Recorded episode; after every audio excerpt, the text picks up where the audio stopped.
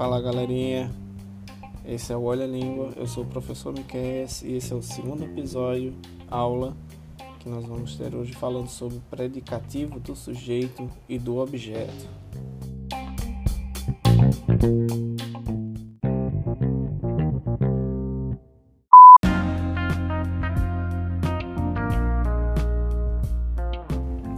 Vamos lá, vamos começar. Bem, em primeiro lugar, é importante a gente saber o que é que é um predicativo, né? Um predicativo, ele nada mais é do que uma descrição de um nome que é mencionado antes na oração. E o que é que ele vai, o que é que vai conter nessa descrição? O que é que pode conter nessa descrição? Características, qualidades, defeitos, estado, o status, né? a identificação de alguém então, é, na frase vai funcionar como uma descrição de algo ou alguém que foi mencionado antes. Por exemplo, quando eu digo ela é atenciosa, e se atenciosa vai se referir ao sujeito ela. É uma descrição que eu faço do sujeito ela. Segundo exemplo, Júlia entregou a carta toda amassada para a Mariana. Aí eu pergunto: quem é que está toda amassada? Com certeza não é a Júlia nem a Mariana. Esse toda amassada faz referência ao objeto do verbo entregar, que no caso é carta, a carta.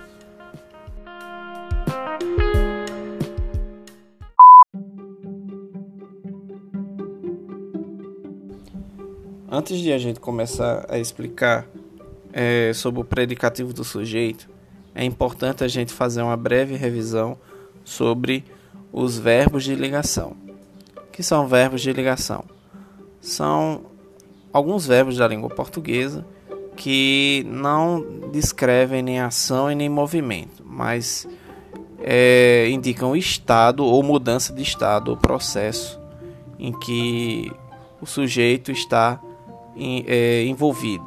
Por exemplo, nós temos como verbos de ligação os mais comuns da língua portuguesa: o ser, o estar, o parecer, viver, continuar, permanecer, ficar e virar. Esses dois últimos indicam mudança de estado. Por exemplo, aqui os dias são quentes. Então eu faço uma descrição dos dias através do uso do verbo ser. As ruas da cidade estavam vazias. Então faço a indicação aí, a descrição das ruas da cidade. A sua ideia é interessante. Então, nesse caso, a palavra interessante vai ser predicativo do sujeito à sua ideia.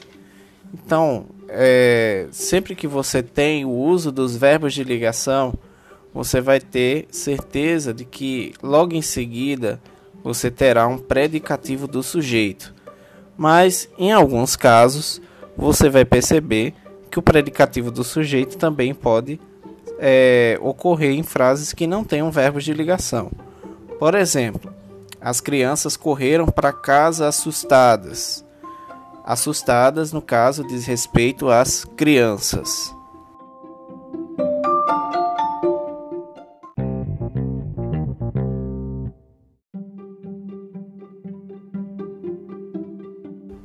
Agora chegou a hora de falarmos sobre os predicativos do objeto.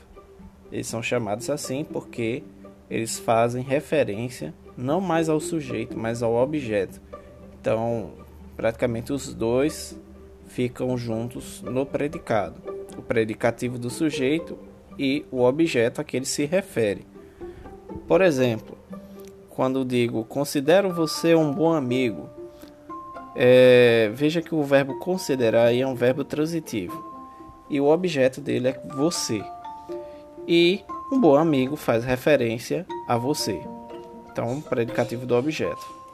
Deixaram este livro rasgado. O objeto, nesse caso, é a palavra livro.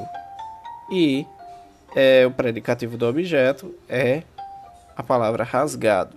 É o estado em que o livro foi deixado. A maioria do júri tinha o réu como inocente. Então veja que é, Tinha é o verbo e o réu o objeto. E inocente está relacionado ao réu. E como último exemplo, chamaram de doido. Chamaram no. Esse no aí é o objeto do verbo chamar e doido faz referência a essa pessoa.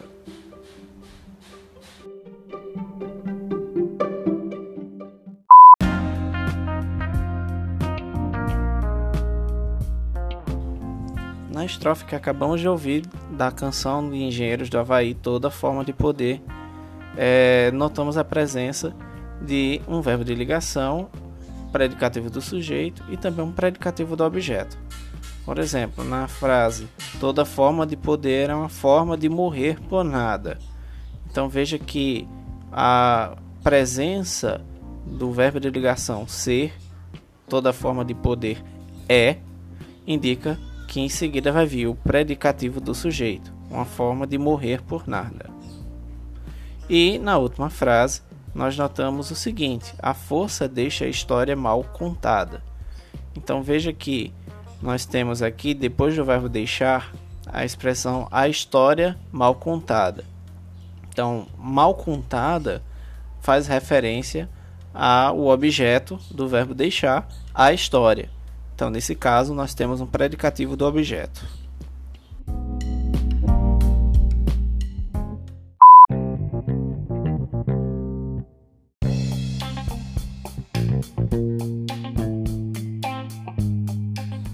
Bem, é isso aí. Encerramos o nosso episódio aula de hoje. Espero que vocês tenham gostado. Na dúvida, ouça novamente ou então entre em contato comigo pelas redes sociais. Até lá!